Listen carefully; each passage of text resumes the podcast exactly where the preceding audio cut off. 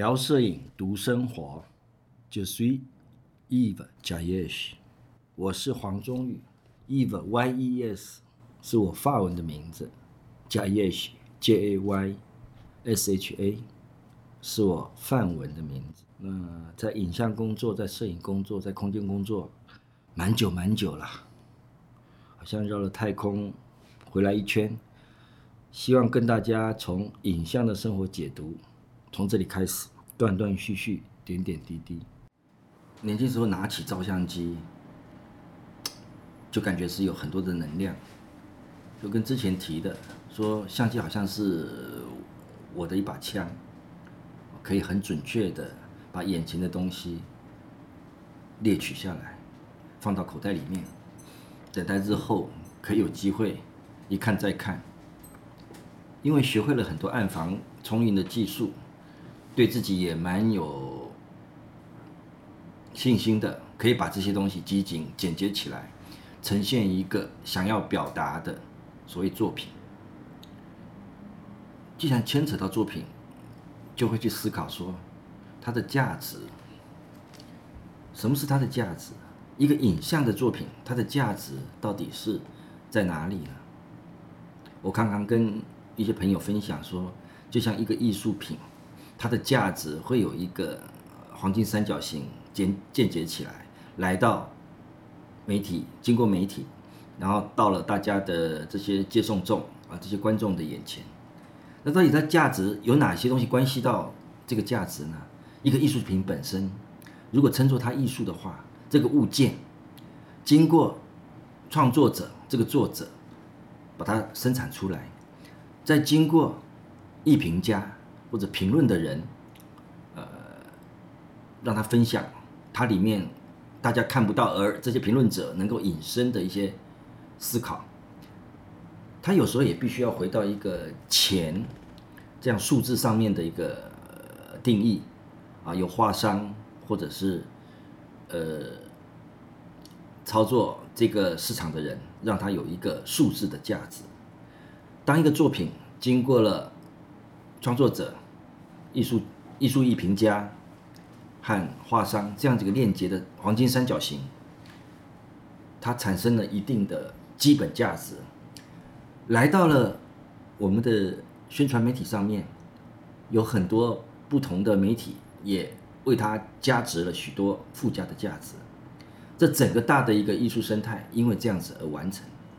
那同样的，我们一个影像如果要变成一个艺术作品的时候，它的艺术价值要经过哪样哪些人为它的加值呢？当然，把这个影像生产出来的摄影师或者摄影工作人员把这个影像框定了，它赋予它一定生产的价值。那摄影一八二三年由针孔相机拍下的这个影像，一直流传到现在，技术的进步。设备的进步也赋予了它难得重现的价值，就像最近最红的《看见台湾的齐柏林》，他是做了很多先进的直升机到上空去，也运用了很多先进的技术，才能够拍摄这一系列的航照航空的图片和影片。这个价值也因为时代的前进、技术的和设备的呃太旧换新。也赋予了它不同时代的意义的价值，所以，我们如果放把这个时间的函数算进去，一八二三年的一张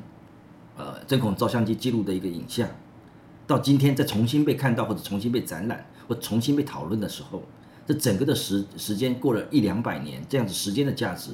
就会放到这个艺术作品的生态链里面去讨论了。那回到我们摄影史评论。的这个媒体上面有很多的社会学家、心理学家或者是历史学家，为一些经典的摄影师他们拍摄的影像有很多的论述，有很多的评论，很多的解析，甚至到现在的 Wiki 网络上的 Wiki 百科也有给他更多的一些资料呈现。当大家要有一些评论者要说清楚某一些。艺术上的概念或者哲学上面的思考的时候，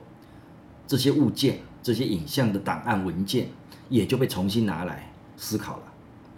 那因为这样子的一个重复被看、重复被讨论，它的价值就慢慢慢的叠升起来。这就是在另外一个黄金三角形里面的一个价，呃，艺艺评家或者摄影评论者赋予它的价值。当然，这个艺术品，我们说，它可能是一个三乘五的呃面积，也有可能放大成非常大，跟墙面一样大的一张纸基的相片。大小这样的尺幅，也就赋予了这个被看到的一个摄影物件它的价值。那当然，在这个要让这个影像呈现的时候，就需要很多的技术，把这样子的影像能够放大到我们刚才理想的展示的一个大作品的大小。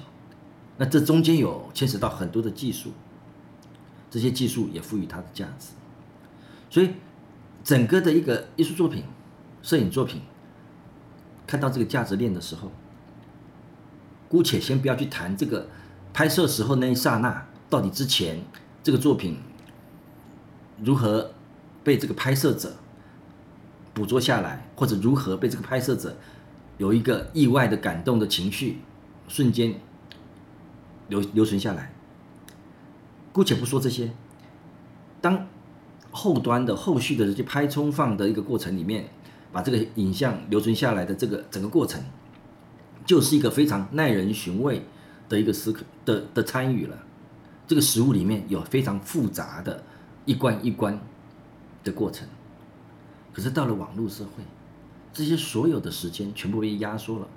它可能在一个手机关嗯按下去的那个当下，就记录了所有的完成，也就是把那个价值在浓缩在决定的瞬间，所以要还原。这个手机拍摄下来这张画面的之前的真相，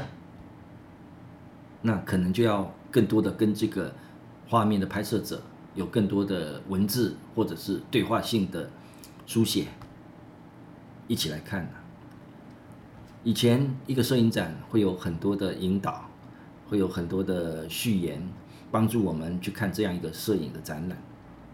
它是一个观念的呈现。是一个艺术论述的一个呈现，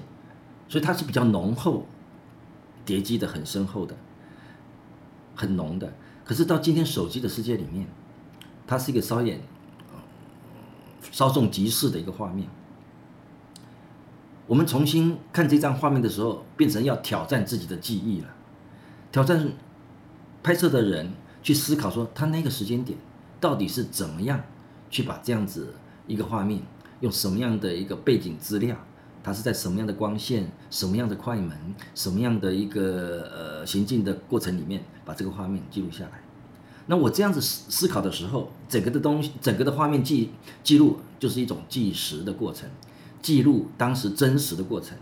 也常常就是我们提到的纪实摄影啊、街道摄影啊这种生活里面记录的系统。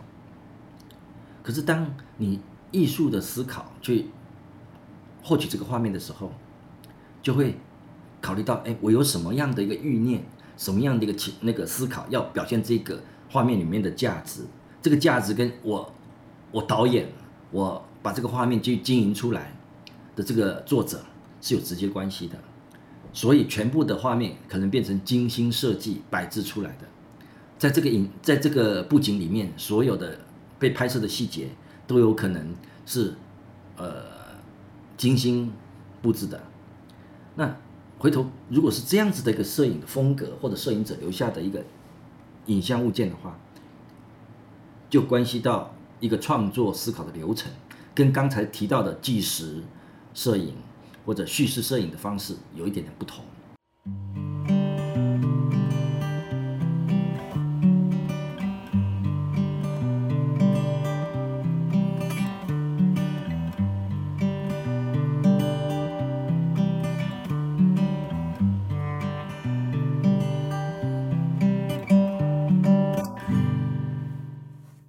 叙事摄影刚好把一些说故事的过程放到这个画面的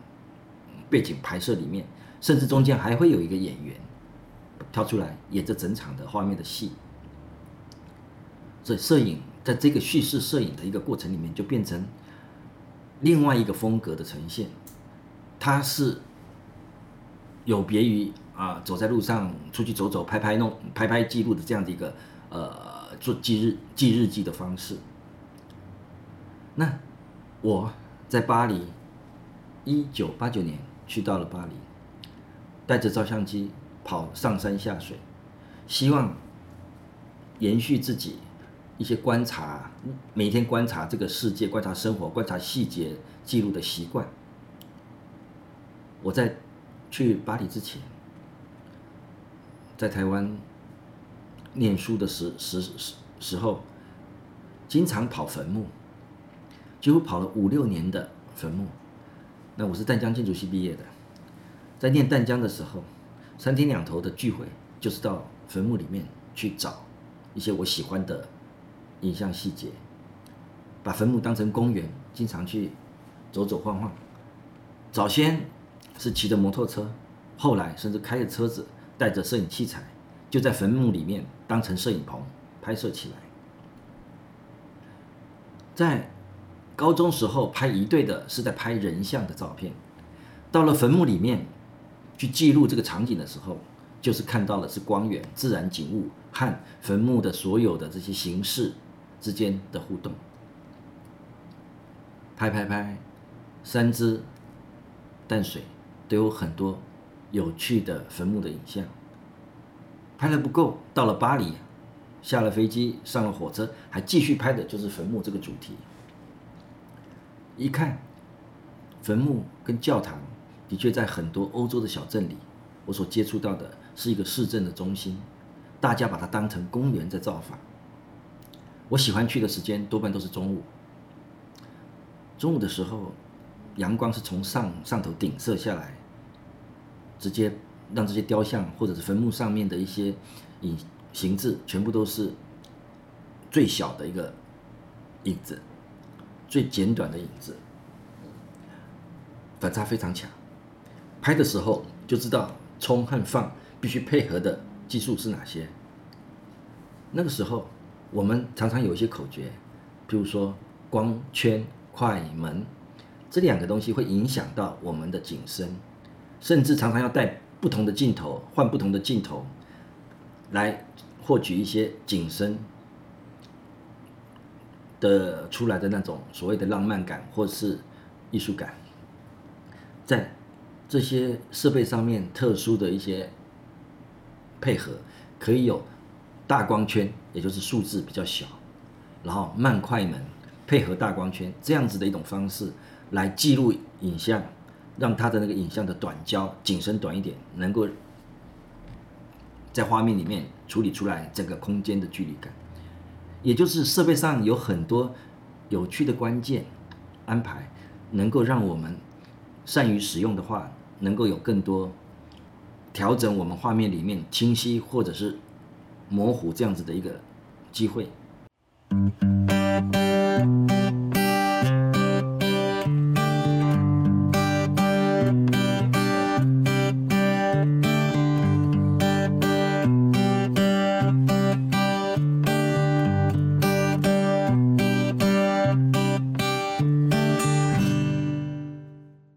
我们在挑战这么久、这么久以前的这种习惯，就是光圈跟快门的配合，去营造一个画面里面的的主角的内容，这样子的一个技术，到今天似乎在手机的世界里面比较不会去提到它了。当然，先进的手机会有呃呃对焦的一个一个对焦，也有一些景深可以加强景深的一些应用的功能。可是那个都是后置的后续。而不是在拍摄之前能够自动的去思考这些事了，因为在今天所有的事情好像都交给了手机拍摄。在之前，我们是把相机当成我们的枪，熟悉我们的枪的使用的方式，然后拍摄的时候用心去拍着眼前的景物。它是变成一个跟你自己很贴近的一个善用的工具。那在这今天手机的拍摄，是不是也可以有这样子的一个态度去面对呢？我们好像是在重塑了人生的 second act，第二次重新开机、重新开幕的这样的一个机会。之前重视的是对工具上面的使用，从今天开始，如果要进入到另外一个影像捕捉的领域里，它似乎进入到的是一个内容、内容、内容。说三遍内容，主要是我们最在意的是最最在意的就是内容。我以前对自己要求说，尽量不要去做重复的事情，即使是雷同，它也要做出不同的一些脉络，还有一个不同的立基点。拍摄的时候要拍摄的画面，如果要跟别人一起分享的时候，总是自己希望能够跳出一种孤独感，获得。用这个照片跟别人分享的这个机会，获得某些掌声，那也就是展览很重要的一个动机。展览是一个对话的一个期待，我们希望最在意的人能够给我们掌声，跟自己希望、跟自己的最期待和希望能够绑在一起。所以在成长的过程里面，自己留下的东西常常跟自己所期待的经典是联系在一起的。所谓的经典，一些经典的画面，经典的摄影史上面的自己，影响自己很大的一些影响自己很深的艺术家、摄影家的经典画面，都是常常会在脑袋里面经常浮现的。那这些也就是我说，如果要做创作的话，经典必须常常要去挑战，如何跟他有一些期待关系，又有新的创新的可能。这就是对自己的期待。到法国，到巴黎，是希望是浪漫的这种情绪和浪漫的感情能够有机会延伸。所以到坟墓里面去拍了那么久的画面，认识到在巴黎还有宠物的坟墓，有自己喜欢的波特莱尔，有沙特这些文人雅士躺在墓里面的一些雕刻，